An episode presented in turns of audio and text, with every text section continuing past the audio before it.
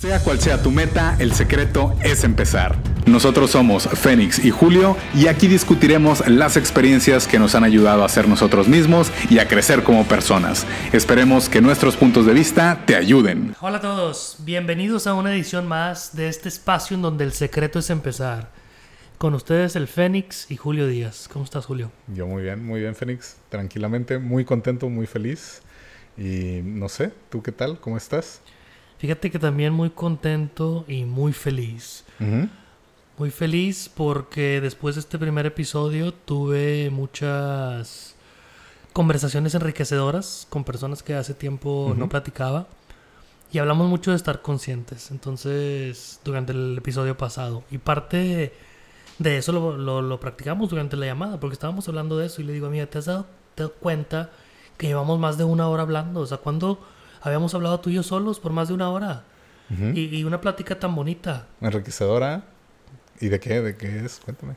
estábamos hablando de, de partes del episodio, pero también a ella le daba curiosidad cómo era que yo había empezado. O sea, cómo era que yo había empezado a hacerme todas estas autocuestiones y cómo había yo como que el primer paso, ¿no?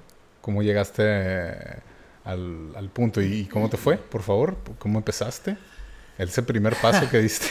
sí, bueno.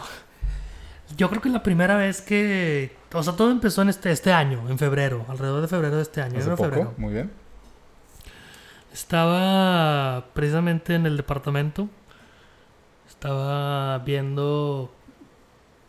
Estaba pensando yo por qué...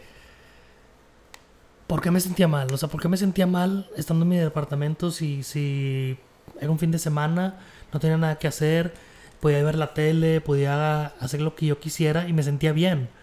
O sea, haciendo, eran cosas que me gustaban hacerme, pero me sentía culpable de algo. Y me ponía a pensar, o sea, ¿por qué me siento ahorita culpable? Es que es un fin de semana y no estoy haciendo nada. Tal vez debería estar fuera, tal vez debería estar con mis amigos. Como cruda moral. Exacto. Y a pesar de que yo estaba haciendo cosas que me gustaban, que era relajarme, que era ver la tele, que era jugar videojuegos con mis amigos, me la estaba pasando bien, pero tenía algo atrás que me decía, eh, pues sí, pero ¿y luego? ¿Cuándo te vas a casar? ¿Cuándo te vas a casar? O sea, tal vez si estuvieras allá afuera, conocerías a alguien y te, tuvieras que casar. No te está haciendo tarde para casarte. Y me pongo a pensar todo eso y digo, no, es que ya no debo, o sea, no debo de sentirme así, no debo de sentirme así, o sea, ¿por qué me estoy sintiendo así? Está mal. Así mal, mal. Y dije, tengo que cambiarlo y, el, y, el, la única manera de cambiarlo es empezar, ¿no? Es el secreto, empezar. Entonces dije, voy a empezar a meditar. Y voy a empezar a meditar y empecé a leer mucho de meditar, de las varias formas de meditar, de autocuestionarte. Y lo intenté fácil durante uno o dos meses. Pero, o sea, tú decidiste meditar por, eh, por ese pensamiento del... Sí, porque dije, oye, ¿por qué me estoy sintiendo así? ¿Por qué me estoy sintiendo así? Porque soy culpable de que me hicieron creerme que mi vida tenía que ser de cierta manera, que a esta edad ya tenía que estar casado, pero, ¿por qué no puedo vivir mi vida y decidirme cuándo me tengo que casar? ¿Por qué tiene que ser cuando mi mamá espera que me case o cuando alguien más espera que me case? ¿Por qué no puedo ser feliz viviendo el ahorita? Ok. Entonces yo quería cambiar. Dije, si, si estoy viviendo la vida, entre comillas, que todos quieren que viva y me siento de la chingada, ¿por qué no puedo empezar a vivir la mía y ver cómo le hago? Y déjame descubrirme y déjame ver qué pasa. Y voy a empezar a meditar, algo que nunca he hecho. Ok, o sea, ¿te decidiste por la meditación, por algo que leíste, por algo que viste, o alguien te lo recomendó, o creíste tú que era lo que, ah, esto, está con madre, o esto es lo que tengo que hacer, o, sea, ¿por qué, ¿por qué meditar? Mm, ¿Por qué meditar? Pues creo que lo he visto como cosas que hablan mucho de paz últimamente, o sea, que eran cosas que me cuestionaba. Yo me cuestionaba de que por qué, o sea, ¿por qué me estoy sintiendo así? Y empecé a buscar preguntas, ¿no? De, de, por qué te estás sintiendo así. Y ciertas cosas me llevaban a no religiones de aquí, pero como el budismo, como cosas de, de la autorreflexión, la autocuestión. Yo hablaba de meditación. Y yo creo que ahí empezó la, mi idea de lo que era la meditación. Entonces, total, decidí intentarlo por durante uno o dos meses. ¿Te comprometiste? Me comprometí y lo hacía y yo creía que estaba meditando. Y la, el, el, momento en el que todo cambió era una vez que estaba viendo uh, The Story of God con, con, Morgan Freeman. No me acuerdo qué episodio es, pero está él con unos monjes de... Creo que está en Tailandia. Y uno de los monjes le dice, vente, vamos a meditar. Entonces empieza a hacer un cántico de un monje. De... Um, Y le dice, no pienses en el ayer ni, ni empieces a inventar el mañana. No te acuerdes del ayer ni empieces a inventar el mañana. Nada más vive en el ahora. Y siempre había escuchado eso, de estar presente y estar en el momento y vivir en el momento. no sabías. No, pues nunca me había puesto a pensarlo. Nada más lo escuchas, pero nunca analizas las palabras, ¿no? Nada más crees que lo entiendes porque lo sabes. Ay, estoy aquí y estoy aquí. O, o sea, sí, estar presente. Pues bueno. Sin pensar en otras cosas. No, nunca le pones atención a qué es, qué es estar presente. Entonces yo en ese, en ese, en el momento que te digo que, que lo entendí, era que estaba sentado meditando y me puse a pensar, a ver, ¿qué es este el estar presente? Dije, a ver, estar presente, pues ahorita dónde estoy, estoy sentado, estoy en un departamento, el departamento tiene aire acondicionado, no estoy preocupado por si voy a pagar la luz mañana, no estoy preocupado por si voy a pagar la renta mañana, ni voy a tener que comer, no estoy preocupado por si mis papás van a tener que comer, por si van a batallar el día de mañana, mi familia inmediata que yo sepa, ni extendida, tiene ahorita problemas en los cuales, no sé, hay peligro o cierto para yo sentir un malestar. No he perdido familia recientemente para estar de luto. Oye, güey, espérate, ¿cómo se siente esto? ¿Cómo se siente este, este sentido de, de que no tienes ninguna de todas esas preocupaciones importantes? Fuertes. Exacto, güey. ¿Cómo se siente el saber que, que, que es, o sea, que es este sentimiento de, de, no sentirte mal. Y sentí una paz y dije, esto es algo que debo de, de, perseguir. ¿Y cómo lo haces estando consciente? O sea, y ese fue el momento en el que yo comencé a perseguir ese sentimiento de, del vivir en el ahora. ¿Tú cuál fue tu, tu momento? Mi, mi despertar. Así es. Pues algo así como que me, me cambió el chip. Eh, igual trae, bueno, pues creo yo que se llama la crisis de los. Porque te da una, pues algo, una crisis, que estoy haciendo yo con mi vida? ¿Qué es lo que debería estar haciendo? ¿Qué están haciendo los demás? ¿Y cómo voy yo a estar eh, o cómo voy a cumplir eso? Entonces yo estaba en ese punto, más o menos, en 2012, que estaba de que, pues, pues ya me tengo que casar y pues ya medio creo que tengo la persona que me merezco, entonces ya es lo que sigue. O sea, tienes una pareja. Sí, en ese entonces sí. una pareja. Y... tú creías que lo que seguía, o sea, la amabas? ¿Ya ¿Querías casarte con ella o con nada más Creía, creía, ah, creía que quería. Ok. Porque era la historia así como que medio me habían vendido. Y pues en un super resumen, mi papá antes de, de o sea, ya él le había dado la sortija y eso, y mi papá antes de eso me dijo, nomás piensa bien lo que quieres, ¿eso es lo que tú quieres? Es, se acercó contigo a hablar de, de, la pareja que ibas a tomar. Correcto. Ya es una decisión de por vida. O sea, ya date cuenta, compita. Amiga. y amigo, amigo y amiga, que esto ya es de para toda la vida. O sea, básicamente no es como que, ay, me gusta o no me gusta. No, es porque ya, ya pensaste y, y ya lo pensaste genuinamente, ya lo pensaste, eso era lo que querías. Estate nada más seguro. Te vamos a apoyar, pero quiero que tú tomes esa decisión porque tú estás feliz con esa decisión. Y en realidad no estaba tan feliz. ¿Crees que tu papá habló contigo porque él sabía que no era para ti o crees que tuvo esa conversación independientemente de él querer si era ella para ti o no era para ti? Nada más de decirte, oye, ¿te vas a casar? ¿Estás seguro? ¿O fue porque, oye, como que no es la tuya? ¿Cómo crees, ¿De dónde crees que mm. venía él?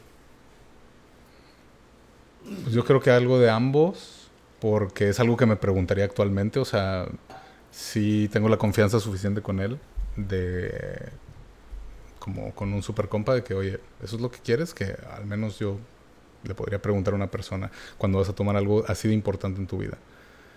Y al mismo tiempo, pues a lo mejor él, él, veía algo que me faltaba o veía que no era tan feliz como él estaba cuando él se iba a casar o algo así, que, que pues en ese momento no me di cuenta, ya después sí. O sea, creo que, lo hizo así como, estás genuinamente feliz con la decisión que vas a tomar en este momento.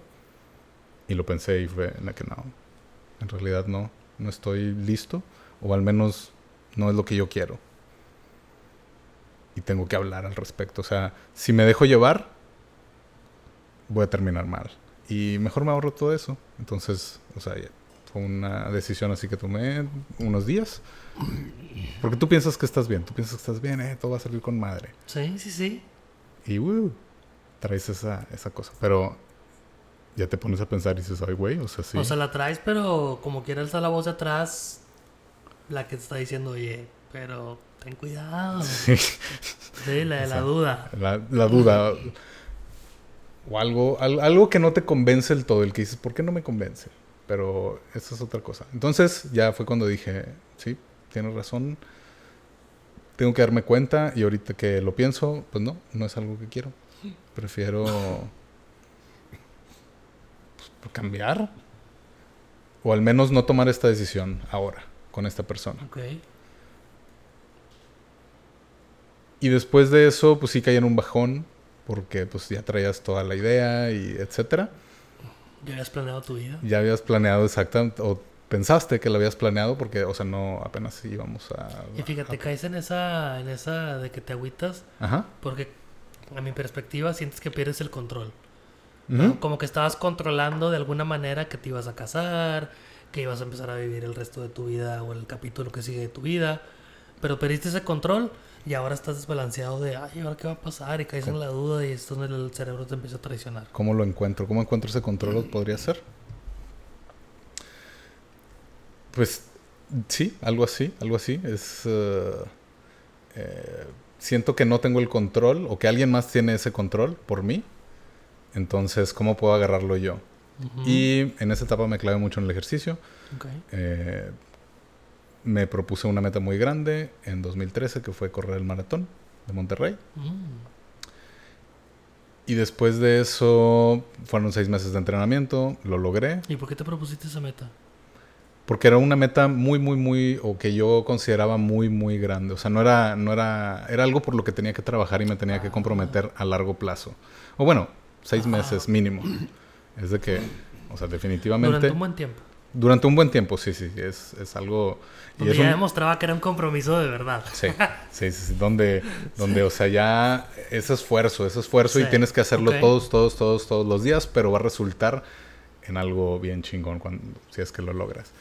Entonces, pues trabajé, trabajé, trabajé, trabajé, trabajé. Pude haber trabajado mejor, sí, pero a final de cuentas terminé ese maratón y sentí tener ese control de mi vida. O sea, yo trabajé por mundo. esto.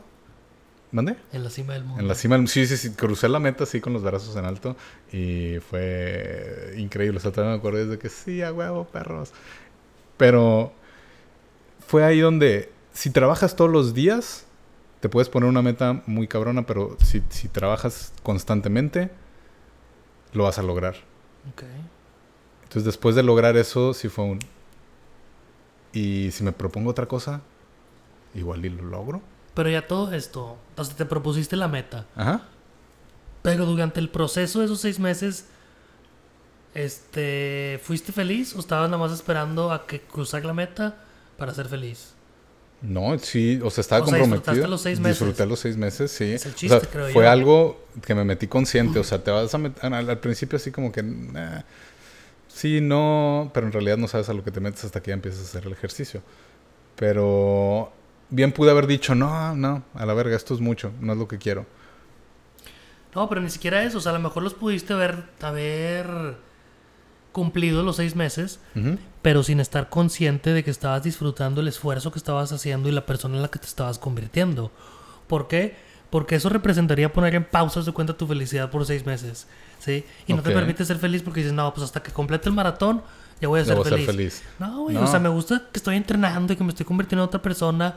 Por eso dicen que disfrutes el camino y no disfrutes que el llegar. Totalmente. Yo disfruté ese camino, disfruté mucho ese camino por, porque también lo tomaba como tiempo para mí. O sea, al igual y como tú meditaste, yo en, en correr encontré Es meditativo. esa, es, Entras en un estado. ese enfoque, ese enfoque en, en estoy, estoy aquí y, y- y lo voy a lograr, lo voy a lograr, lo voy a lograr. Yo lo- al menos lo, lo encontré así. Hubo muchas oportunidades en las cuales pude haber desistido, pero, pero era algo que me hacía sentir tan bien. Y estaba trabajando para la meta que yo quería. Entonces era algo que, que- que me, que- que- que solito se alimentaba se logra. Y ahora sí es como, si pude hacer esto, puedo hacer cualquier cosa en la vida. Y ahí fue donde, donde pude descubrir, después de esos seis meses de trabajos, que el secreto es empezar, porque si no hubiera empezado a entrenar, pues nunca lo hubiera logrado. Pero ahí, ahí, ahí fue en ese momento que es como Jack en el Titanic, así que I'm the king of the world.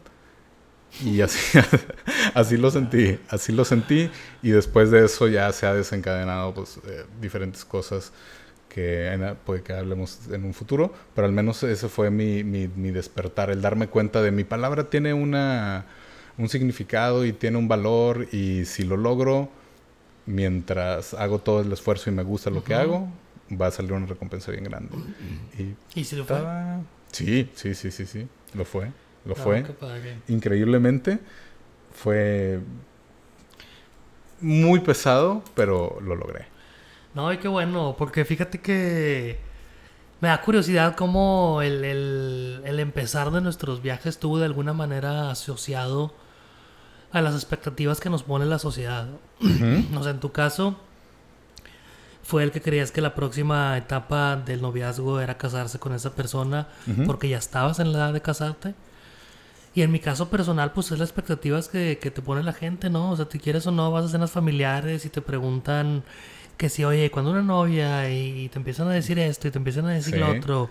¿Cuándo es abuela tu mamá? La tía, así que no, tranquila, no, incluso mi mamá, o sea, mi mamá a mí me dice a mí y a mi hermana de que, oigan, ya quiero ser abuelita y, ya quiero, no, ya quiero una nietecita porque no quiere ser abuelita.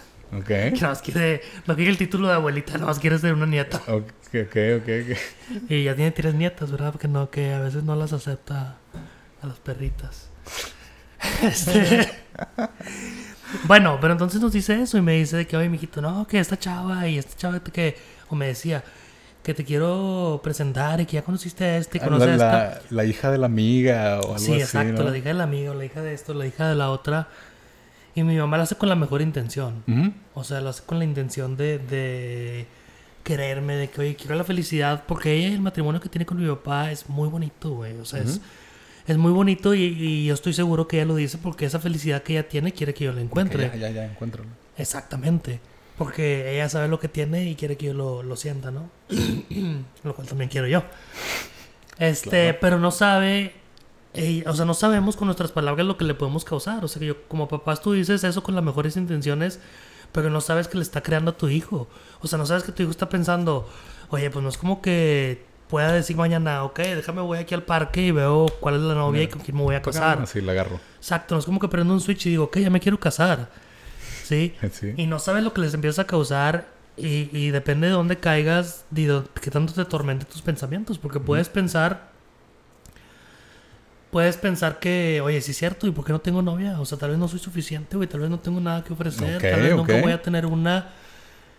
Y, y ve cómo la intención de tus papás era la más pura y cómo tu mente la torna a lo más el por qué el por qué no o sea soy lo suficientemente malo para no tenerlo te empiezas a envenenar tú solo con, con algo que la intención es totalmente la equivocada.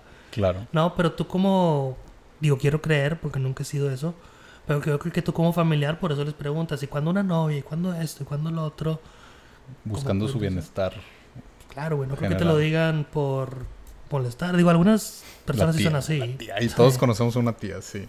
Exacto. Pero en tu caso, bueno, en mi caso eso fue fue lo que lo que causa, ¿no? Las palabras. Y tú con tu papá cómo cómo tomaste el hecho de que tu papá llegara y te hablara de un tema tan personal, o sea, como como meterse algunos lo verían, ¿cómo, ¿cómo se te a meterse con quién me voy a casar? O sea, es mi decisión. ¿Cómo lo tomaste de él o qué relación tienen y por qué fue tan tan tan bueno, tan reveladora lo que te dijo?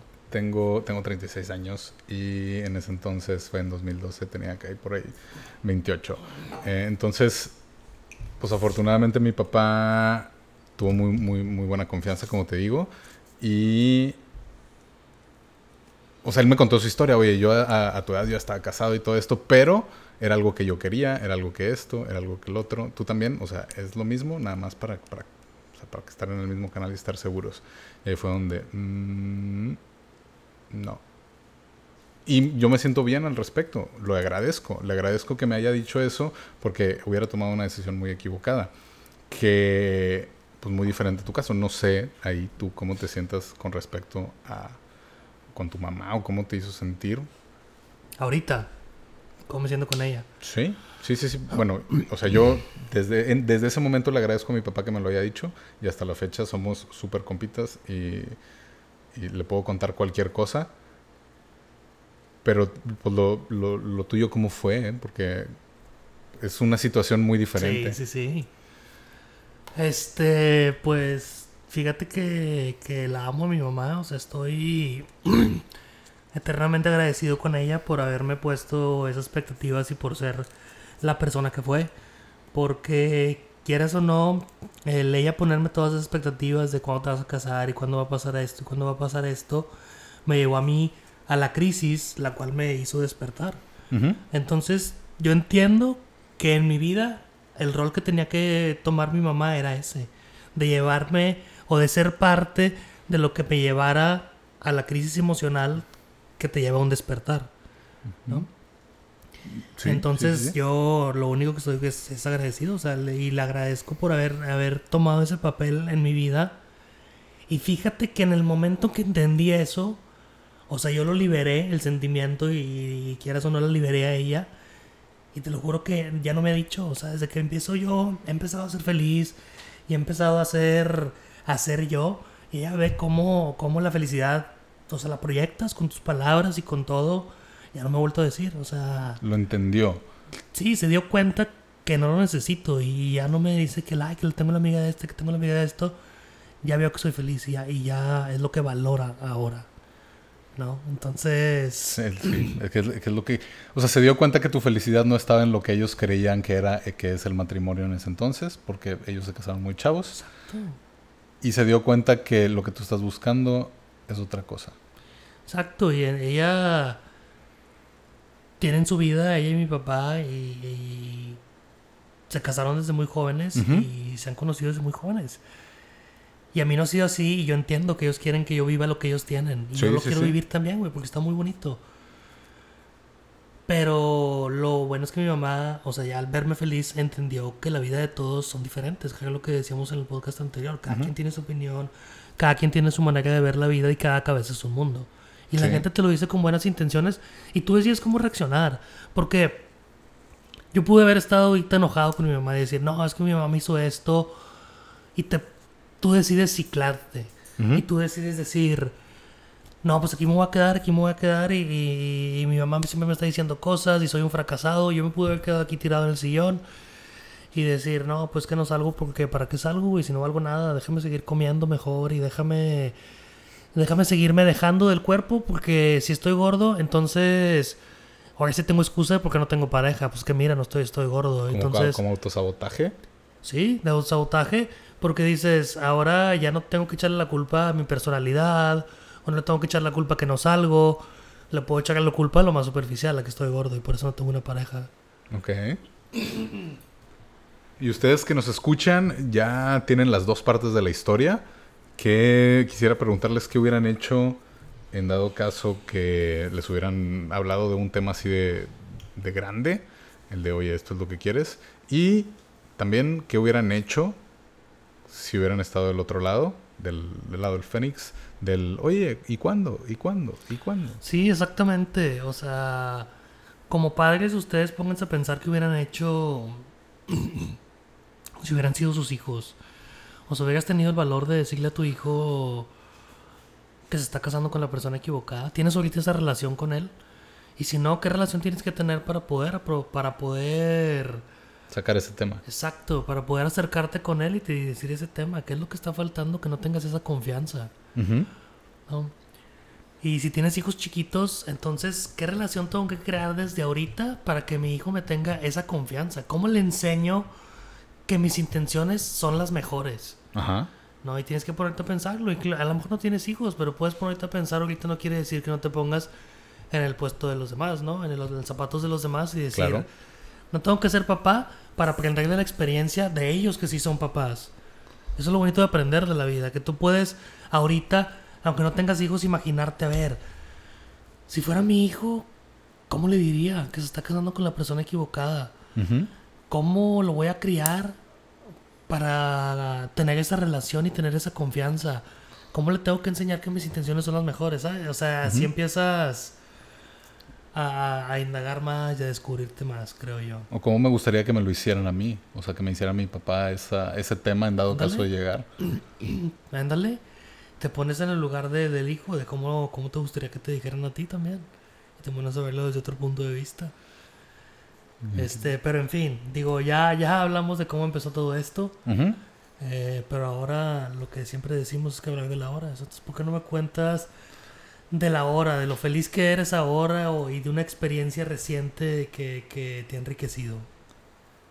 Pues precisamente con mi papá, que pues no gracias a eso que me preguntó hemos tenido esa relación, sino siempre la hemos procurado. Eso obviamente la, hizo más fuerte. Pero eh, pues fuimos al concierto de Rolling Stones hace ya van a ser tres semanas, que se lo regalé como regalo de Navidad, porque vendieron los boletos en noviembre. Le dije, oye, ¿qué pedo? Los anunciaron aquí en Houston. Y fue algo que, que genuinamente le dije, oye, pues vamos, o sea, tengo la confianza de ir contigo, sé que te gustan un chingo a mí también, y hemos tenido tantas buenas historias que, que es algo que quiero vivir contigo. Y fuimos, fuimos, estuvo increíble el concierto, bailamos, hicimos desmadre, nos la pasamos bien chingón, y fue un gracias al universo por, por estar este momento con mi padre y disfrutarlo así intensamente. Y es eso, en el momento estar consciente de Exacto. lo que estás viviendo. O sea, estoy en este momento. Es como todos. Este momento me estuvo esperando casi 36 años de mi vida. Ándale. Así, este. Más aparte de todo lo que estuvo en la eternidad hasta 2019, este momento Fue hecho para ti. fue para mí. Y lo estoy disfrutando con la persona que más admiro en el mundo. Y Increíble, ¿no? ¡boom! Pero bueno, y eso es cuando estás consciente, porque a veces, ¿cuántas, cosas, cuántas veces no haces cosas con tus papás, pero no estás ahí presente y no, y no lo valoras? Y no estás. Y tú, sin embargo, o sea, nada más escucharte y si la gente te viera la sonrisa y la pasión con la cual hablas de, de la relación que tienes con tu papá es. Es increíble, ¿no? Ah, o sea, así lo vivo y así lo agradezco y así lo pensé y me acuerdo de ese momento. Y sí es disfrutar el aquí y el ahora, el estar... ¡Ugh! Pero es, es algo que no se puede explicar, simplemente me, me- me acuerdo y ah, se me pone la piel chinita. Se ¿Y me qué te dejó? ¿Qué te dejó de aprendizaje la experiencia de vivir eso con tu papá? Que no necesitaba más que disfrutar lo que estaba viviendo en ese momento. O sea, fue un date cuenta de todo lo que está pasando ahorita. Todo se alineó para que estuvieras aquí y disfrútalo, disfrútalo, independientemente, o sea, puede aplicar para muchas cosas, ¿verdad? Pero en ese momento fue un todo está demasiado perfecto. No necesito nada más. Estás pleno en ese momento. Estás pleno en ese momento con lo que tienes.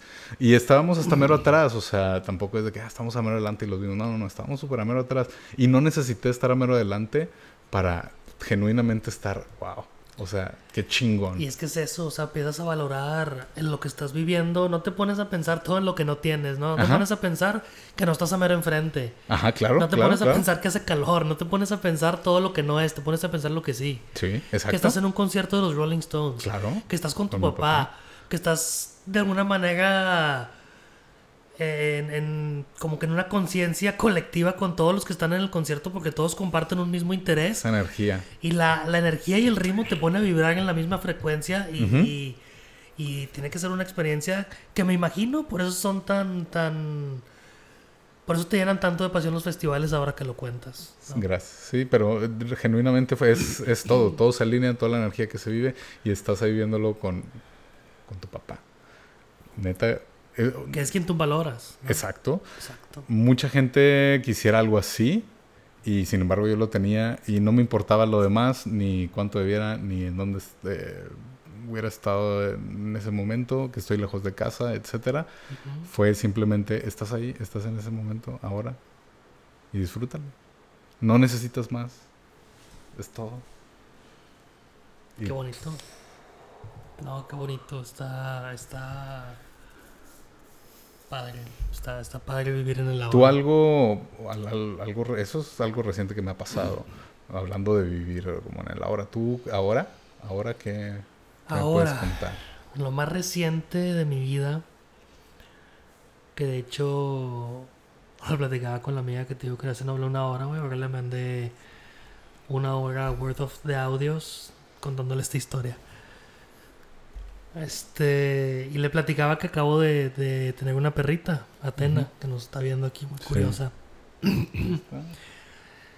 Y le platicaba que, que fue un- una montaña rusa de emociones el momento en el que yo decidí que, que la quería, porque la compré. Y le di un depósito a la persona a la que se la compré y fue un miércoles. Y el miércoles yo estaba pensando qué hice, o sea, qué hice, por qué me calenté, o sea, siempre soy bien atrabancado, siempre he tomado las decisiones sin pensar y me dejo llevar, porque la compré, qué hice, está bien. O sea, y me di cuenta que era mi, mi, es la mente, ¿no? Que te hace entrar en duda porque vas a entrar a lo desconocido, vas a entrar a algo en lo que nunca habías hecho antes y dice, no, mejor regresa a tu zona de confort, esto no lo sabemos y mejor te quieres refugiar en lo que sí conoces y te empieza a traicionar y no te quiere dejar crecer. Pero bueno, eso es parte de estar consciente y de saber que te está traicionando la mente, ¿no?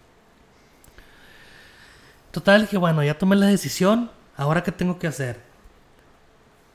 Dije, si ya, si ya compré esta perrita, ¿para qué la quiero? La quiero para que sea una mascota, la quiero para subirle a las redes sociales y todos me digan, ay, qué bonito perrito, y, y- y que me estén dando likes y soy el que tiene un perro y todos me validen porque tengo un perro bien bonito. Pues no, porque quiero una compañera y quiero, siempre he querido un perrito y me encantan y, y estoy enamorado de esta perrita. Llega la que me tenía que tocar porque tiene una personalidad que hace que yo eh, eh, practique mis debilidades, que es la paciencia, y me hace ser muy paciente. Entonces por algo me tenía que tocar ella. Pero bueno, entonces ese jueves ya dormí ahí todo angustiado el miércoles porque qué decisión había tomado. Y el jueves dije, bueno, ya tomaste esta decisión, ¿no? Y si la voy a criar y ya me decidí que, que no lo voy a hacer por lo demás, lo voy a hacer por mí. Entonces tengo que criarla de alguien que ya sabe criar perros. Y yo siempre he admirado mucho a César Milán, el encantador de perros. Y dije, para mí hay pocas gente, hay pocas personas que quieren más a los perros que él. Entonces voy a comprar uno de sus libros que habla de cómo criar The Perfect Puppy hasta que sea perro. Y lo voy a, lo voy a empezar a educar así. Entonces lo empecé a leer, lo empecé a leer. y decían cosas que, por ejemplo, que tienes que dormir en una jaula. Y yo, ay, no, yo no voy a hacer eso. Pobrecita, yo quiero que sea libre. O sea, encerrar en mi sí. departamento, pero yo quiero que sea libre. Lo, lo que yo pensaría. Sí, así de que pues tiene que ser feliz no, no tiene por qué estar en una jaula. Exactamente, ¿no?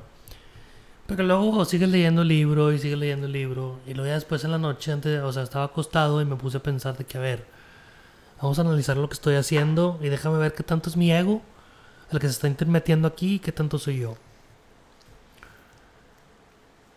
Y dije, si somos objetivos, César Milán tiene muchísimo más experiencia que yo creando perros. Claro. Ha creado cientos, yo creo, de perros. Miles. O tiene experiencia al menos con cientos de ellos y no ha creado cientos, ¿no? Entonces todo lo que está poniendo aquí lo está poniendo obviamente porque cree que es la mejor, lo mejor para el perro. Por ejemplo, él dice que la fórmula es ejercicio, disciplina y afecto. Y nosotros a veces siempre queremos darles afecto. Afecto, afecto, afecto. Afecto, afecto, afecto. Nunca es suficiente tiempo para el ejercicio y mucho menos disciplina.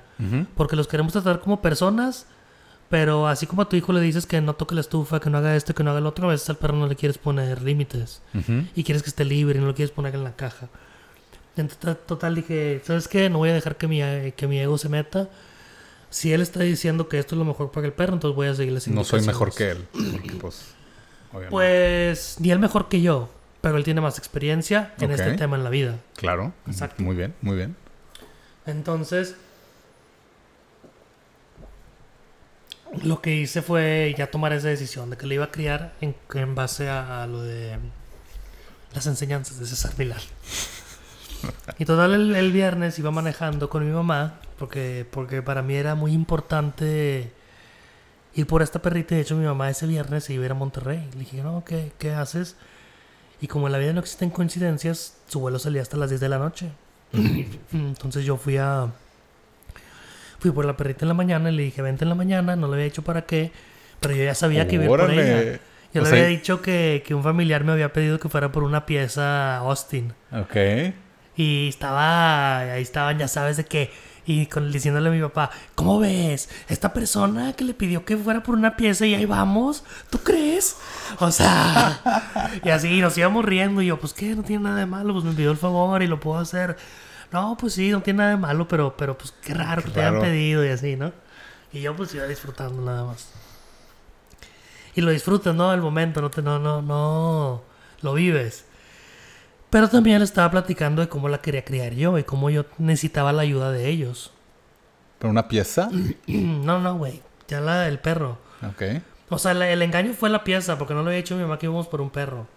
Pero ya después fuimos por la perrita y ya de regreso le iba yo diciendo cómo le iba a criar. Ah, ya, ya, ya. Pensé que, pensé que en el. Sí, mismo es que no- tramo. no sí, sí. que me iba a regresar ya. O sea, ya fuiste y tu mamá fue así. ah, bueno, que, ya en ese camino. haciendo? Yo, bueno, en ese camino, yo me dio hambre. Y estaba a 10 minutos de donde estaba la persona. Y estaba a 15 minutos de la hora que habíamos quedado de. Faltaban vernos. 15, ¿ok? Tenía 5. Tenía 5 para la hamburguesa. Y fui por un Whataburger, me paré. Y claro que se tardaron demasiado. Ajá. Entonces, cuando vuelvo a agarrar el freeway, para esos 10 minutos que faltan, estaba parado el tráfico. Pero parado, pero no tenía dónde moverse. Y veo mi celular, de, y mi celular y nomás iba subiendo y subiendo y subiendo el tiempo de que faltaba. Ajá. Entonces, y mi mamá de que, ay, no pasa nada, nada más avísale y dile. Y yo, no, está bueno. Y le avisé. Y le dije de que, oye, hay aquí un delay. Dije, vamos despacio el freeway, pero ahorita en 10 minutos estoy ahí. Y era una mentira. Faltaban 15. Ok. No, era una mentira porque mi, mi celular ya me decía que 30 minutos. O Ah. sea, no iba a llegar en 10. Sí, sí. Y luego ya había visto yo una... Un, me iba a regresar yo en contra en el freeway. y Estaba analizando y me estaba acercando y estaba viendo por el espejo para irme en contra y, y regresarme y tomar otro camino. Para llegar a la- hora que tú dijiste. A los A la hora 10 que, minutos, pues ni siquiera a la hora que yo dije. O sea, ya sabía que no iba a llegar a esa hora de plano. Ya sabía que no iba a llegar a esa hora. Entonces, total, dije, bueno, ya, ya habían pasado como 15 minutos y ya me sentía mal. Entonces, le hablé y me dijo mi mamá, ¿pero qué le dijiste? Mínimo, y le dije, no. Le dije, no, pues no, es que le dije tanto. Y, ay, no, pues tienes que hacer lo correcto y dile esto. Y lo evalué. Siempre decimos que tienes que estar abierto a lo que te dicen los demás. Ajá. Y dije, pues es cierto, ¿sabes qué? Déjame le digo la verdad y que sea lo que tenga que ser. O sea, ya manejó una hora y media para vernos a la mitad. No se va a regresar para no venderla, ¿verdad? Entonces... Entonces ya le hablé y le dije, oye, no, pues sabes qué, la verdad es que está parado aquí el tráfico, voy a tomar este carril de regreso y me voy a ir en contra, pero me voy a traer unos 40 minutos. Y me dijo, bueno, está bien, no te preocupes, aquí te espero. Y nada más colgué con ella, volteé otra vez al espejo y ya estaba bloqueado el carril. O sea, Ya no no, podía, ir en contra. ya no podía ir en contra. Ok. E inmediatamente cuando le dije la verdad, se liberó el tráfico y ya pude seguir mi camino. o sea, Cosecha adrede. cosecha. Pero bueno, total ya Llegaron. regresamos, llegamos por la perrita, regresa, en el regreso le digo que necesitaba su ayuda para que me ayudaran a criarla. Porque... O sea, el perrito tienes que no, no tienes, tienes que tener cuidado y no recompensar los comportamientos que no quieres. Por ejemplo, si tú llegas y el perro te está brincando encima, tienes que, por más que te duela, ignorarlo, ¿no? Y, y recompensarlo, o sea, hasta que ya se calme y ya no te esté brincando, ahora sí saludarlo. Para que sepa que entre más rápido se calme, más rápido lo vas a saludar. Ok.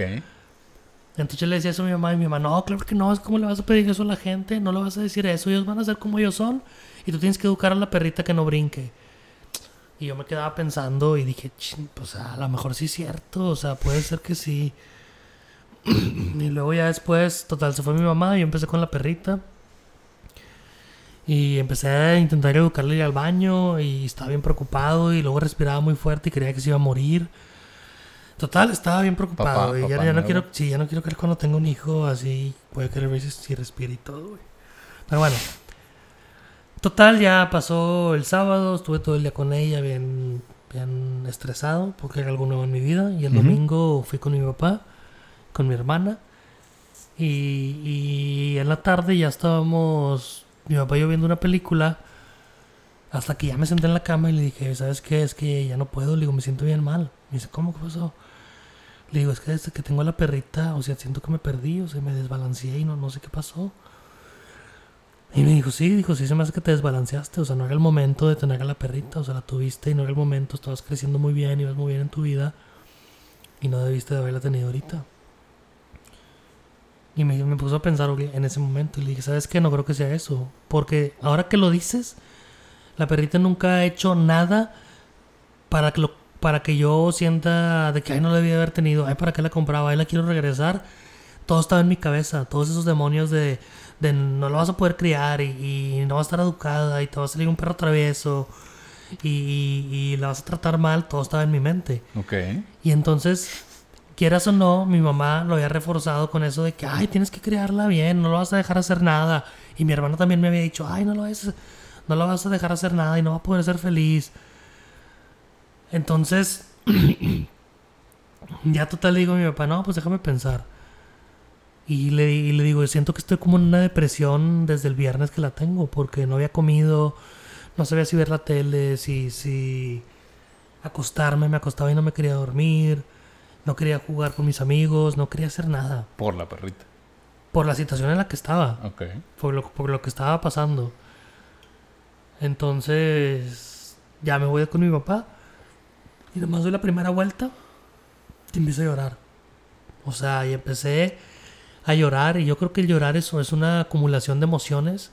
Como que tu emoción es tan grande que no la puede contener tu cuerpo y la manifiesta en lágrimas. Es la manifestación física de una emoción. Ok. Extrema. Extrema, sí, sí, sí. Porque cuando estás muy feliz, lloras. Cuando tienes mucho miedo, lloras. Cuando estás muy triste, lloras. Entonces hay tanta tristeza en ti, hay tanta felicidad en ti que se manifiesta ya físico. Ya ¿no? no, no, no, te cabe. No te cabe en Exacto, el cuerpo. no te cabe y y tiene que sale. salir físicamente. Ok. Entonces, bueno, tengo esa creencia.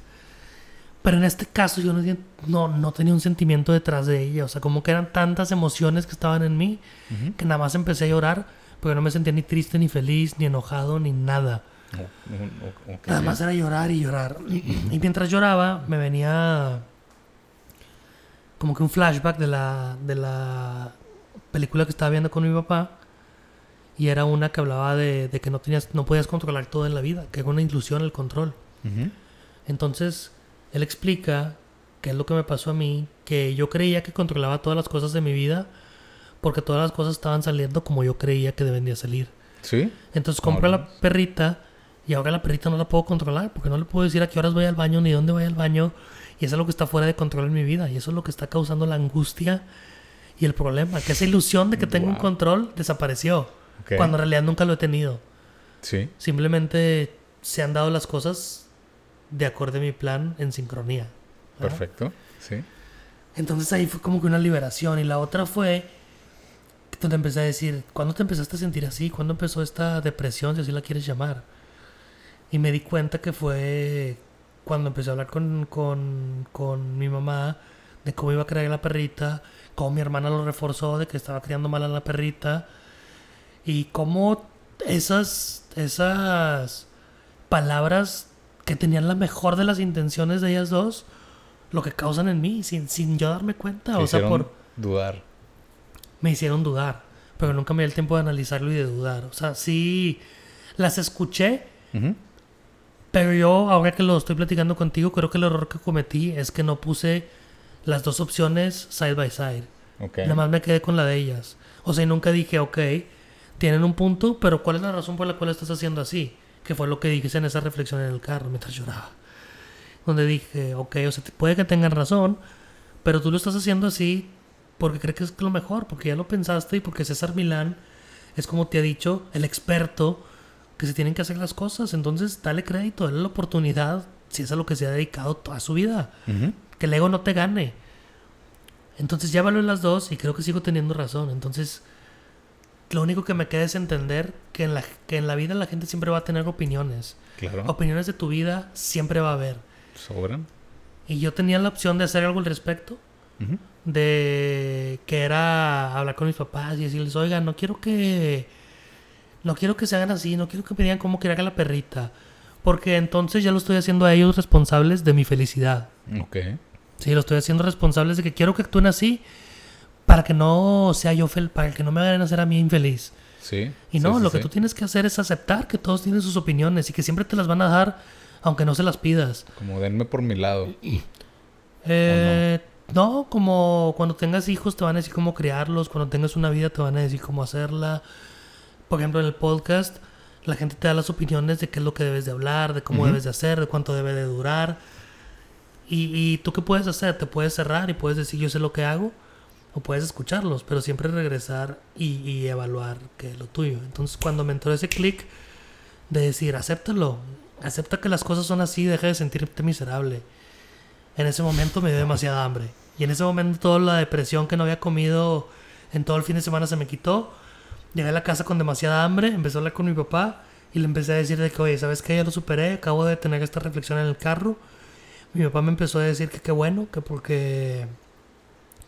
Que porque gracias a lo que yo he estado platicando y el mensaje que les he estado dando en las cenas familiares, él también se estaba dando cuenta que quiere ser más positivo y estaba convirtiéndose en una persona más consciente de sus pensamientos y se dio cuenta que lo único que tenía que hacer era empezar, que es lo que hemos estado diciendo. Y, y volví a llorar, o sea, yo casi lloré de felicidad, de, de, tener esa conexión tan bonita como la que tú tienes con tu papá, de, de alguien que yo tanto quiero y que tanto admiro, que es mi héroe, y saber que, que le pude enseñar algo, ¿no? Y que pude influir en su vida para bien. Entonces está, está muy bonito tener ese tipo de relación con tus papás. Y es algo que valoras cuando vives en el ahora. Muchos decimos que las, que las tenemos o creemos que las tenemos porque los conocemos desde hace mucho, porque comemos siempre con ellos, pero los conoces de verdad, tienes este tipo de pláticas, tienes esta confianza y las valoras cuando lo tienes. Entonces es, es, es liberador en mi caso fue liberador el, el, el, poder llorar en esas dos ocasiones. Estuvo interesante. ¿Cuál es tu opinión al respecto de que los hombres no deben llorar y que, y que es debilidad? No, pues. ¿Te ha pasado? Me... Yo soy bien llorón. Eh, la, gente, la, gente, que me conoce sabe que sí, o sea, soy, soy bien llorón. Pero, pues, o sea, obviamente no, a, todos nos ha pasado por, por, por buenas cosas, por malas cosas. Eh, pero ahí la última, al menos que, que yo tuve así eh, históricamente, fue eh, un, un, viaje que tuve, un festival al que fui, que fue a Glastonbury hace unos meses. Y, y bueno, pues, el sentimiento de felicidad puedo decir que es el mismo porque estaba en ese momento viviendo el ahí y el ahora, estaba en algo que yo había visto en videos, en fotos, y siempre estaba con la idea de que algún día estaré, algún día estaré, algún día estaré. Y estando ahí y dándote cuenta que todo, o sea, es real, eh, te has hecho el sacrificio, ya estás ahí, ya viajaste, se ya te la pelaste, se me, sí, sí, sí, se materializó. ¿Fue el primero que fuiste? Al primer Glastonbury, sí. O sea, ¿por, por el primer festival o el primer Glastonbury? El, el, mi primer Glastonbury. Ah, okay, fue el okay. último festival al que fui. Oh. Y, y, y, fue mm. ver mi sueño materializado, ver mi esfuerzo materializado, como el maratón, más o menos. O sea, después de tanto intentarlo, después de tanto trabajar por él, o sea, todo se fue dando a conocer a, a, a, a las personas que, que fuimos de alguna u otra forma y estar ahí después de estar trabajando por ello fue increíble, fue un sentimiento que no, no, no aguanté tan, o, o, sea, fue tanta felicidad que no, mi cuerpo no lo aguantó y fue un, no mames, o sea, Estoy todo aquí. está perfecto, todo está perfecto. Como el sentimiento con tu papá. Como el sentimiento con mi papá. En ese momento, en ese momento así, no, no, no pensé nada más, más que en ese momento. Y, y fue el todo lo que había detrás. O sea, estás aquí gracias a todo lo que eres, a todo lo que fuiste, a todo lo que pasaste, a todo lo que te eh, sacrificaste, te dijeron o te hiciste. No es algo fácil, no es algo como que... Ay, como un switch de que, ay, quiero ir y ya voy. No, sino trabajaste por él y disfruta, disfruta ese momento porque aparte que era algo que ya querías, era algo que te costó. Entonces, como se dice por ahí, uh -huh. a mayor esfuerzo, más grande el, el, el la premio gratificación. y la gratificación. Entonces, así fue, así fue la última vez que lloré. Eh, o sea, me, me, acuerdo y todavía, ah, me emociono, pero son igual dos cosas diferentes que, que, que, que tú tuviste esa felicidad con tu perrita de que todo estaba lo entendiste de que ah, puf, y trabajé y ya tuve Y crecí. crecí y se acomodó también con mis papás y todo eso. Bueno, pues así yo también y crecí y estoy y aquí y lo pude lograr.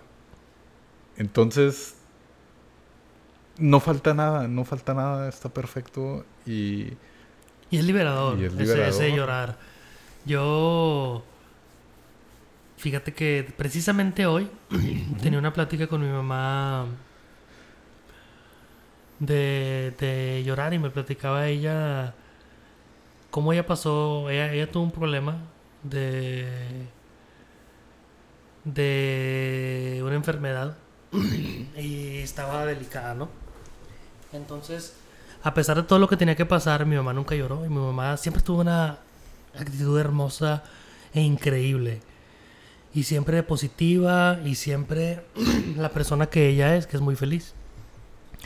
Toda la gente le decía que qué fuerte era y que era muy valiente y que la admiraban mucho porque siempre estaba positiva y nunca nunca se hacía como que se tenía lástima. Exacto, exacto. Ni nada de eso. Entonces una vez, no sé por qué estaba platicando con ella y le digo, oye, pero tú lo que deberías de hacer es llorar. Le digo, yo no sé por qué no, no, no has llorado tú y no sé por qué no te das la oportunidad de llorar, o sea, no tiene nada de malo, tú no te creas que tienes que ser fuerte, o sea, hay veces que tienes que darte el tiempo de procesar tus emociones y si quieres llorar, llora, o sea, date el tiempo consciente de decir, voy a llorar y voy a sacar todo lo que tenga y llora hasta que dejen de salir lágrimas. Y, y yo se lo dije y nunca supe nada al respecto, ¿no? En ese momento. Entonces hoy mi mamá me contó que le sirvió demasiado, o sea, que fue como si yo le hubiera dado permiso de que ella podía llorar y que lloró y, y- y sanó bastante ella con Ajá. eso. O sea, comenzó el proceso de sanación porque ella estaba viviendo la expectativa que le habían puesto los demás, la expectativa así tiene que ser. Y si ellos dicen que lo soy es porque tengo que Sí, actuar de esa tengo que ser manera. valiente. ¿Cómo los voy a defraudar? ¿Y cómo les voy a demostrar que me quebré? ¿Y cómo les voy a demostrar que tengo sentimientos y que no puedo con esto? No, entonces, pero ahorita tiene que estar agradecida porque todo, porque todo lo que hicieron ellos hicieron de que ella se diera cuenta de lo fuerte que es. Todo pasa por algo. Todo fue un proceso. Todo es una lección. Y se dio cuenta de lo fuerte que es y se dio cuenta de que no está mal llorar. Entonces la lección que le dejan ellos, así como ella me dejó la de empezar este camino de crecimiento, ellos le dejaron el hecho de que llorar está bien y que no tiene nada de malo. Tiene que estar agradecida porque aparte ellos lo decían con la mejor de las intenciones, ¿no? Porque tú le dices a la persona con una... como Ad- echándole porras de que eres bien fuerte, exactamente, te admiración. admiro. Como yo lo hago, la admiro. Y la admiro más por haberme contado que, que sí lloró y que se liberó. Porque Sí. yo sé lo que se siente. Y se siente muy bien. Somos personas, es, es válido, es válido, es un sentimiento natural, independientemente por cuál sea la razón. Obviamente, si es por algo que traes cargado, que no has podido sacar, vas a encontrar la manera de, de encontrar alivio de esa forma, pero al menos yo creo que está bien. Eh, Shakira dice que llora en sus canciones, pero no se ve, si, si- si ustedes que nos escuchan vean bueno el llorar, vean malo, sea algo de debilidad, sea algo de... ¿Se dan permiso ustedes de llorar? También. O sea, ¿creen que si lloran son débiles? ¿Creen que si lloran enfrente de su pareja, su pareja los va a ver como menos o como más? ¿Sienten que tienen que llorar para llamar la atención de alguien o de su pareja? Porque si no soy la persona que llora, entonces ¿quién, quién me va a poner atención si no soy, si no estoy llorando? Wow. sí, sí, sí, sí, definitivamente lo, pues es, es el por qué lo, lo veas tú, Hay muchas razones para llorar. Ya depende de lo que tú quieras, pero, pero es algo que te desahoga, definitivamente. Definitivamente. Y pues antes de despedirnos, mi estimado Fénix, eh, me gustaría intentar algún ejercicio con la gente, como que podamos dejarles algo, algo más, Mm. como- así como, como darles una, no sé, no, no, no una tarea, porque no es así de que pónganse a hacer tarea, pero es algo No, vamos para darles- considerar. Pues yo les quisiera compartir la manera en la que pienso las cosas a veces. ¿no? Las... A veces creen que meditar es, es estar sentado en un ritual con velas, con incienso. Um, Exactamente. Y lo que hace eso, a como yo lo veo, es que te ayuda al principio a, a concentrar tus sentidos, porque tus sentidos te distraen. Entonces, al oler el incienso, te distraes en que estás oliendo nada más el incienso, ¿no? O sea, fuera de que armonizas el lugar, etcétera, etcétera. Pero al cerrar los ojos, ya no tienes input visual que te pueda distraer. Al escuchar música o, o cantos de los monjes, ya anulas el sentido auditivo de que estoy escuchando aquí y allá. Entonces, por eso te ayuda el escuchar música, el oler, para mi gusto, ¿no? Y el, el esto. Pero una vez que te das cuenta, como yo me di cuenta ese momento de que era el estar presente, lo puedes practicar en cualquier momento. Entonces, ¿cómo es lo que hago? O sea, a veces estoy caminando a Atena, por ejemplo, en las mañanas. Y voy pensando algo que les invito a ustedes intenten ahorita. O sea, pónganse a pensar si hay negatividad en ustedes en este momento.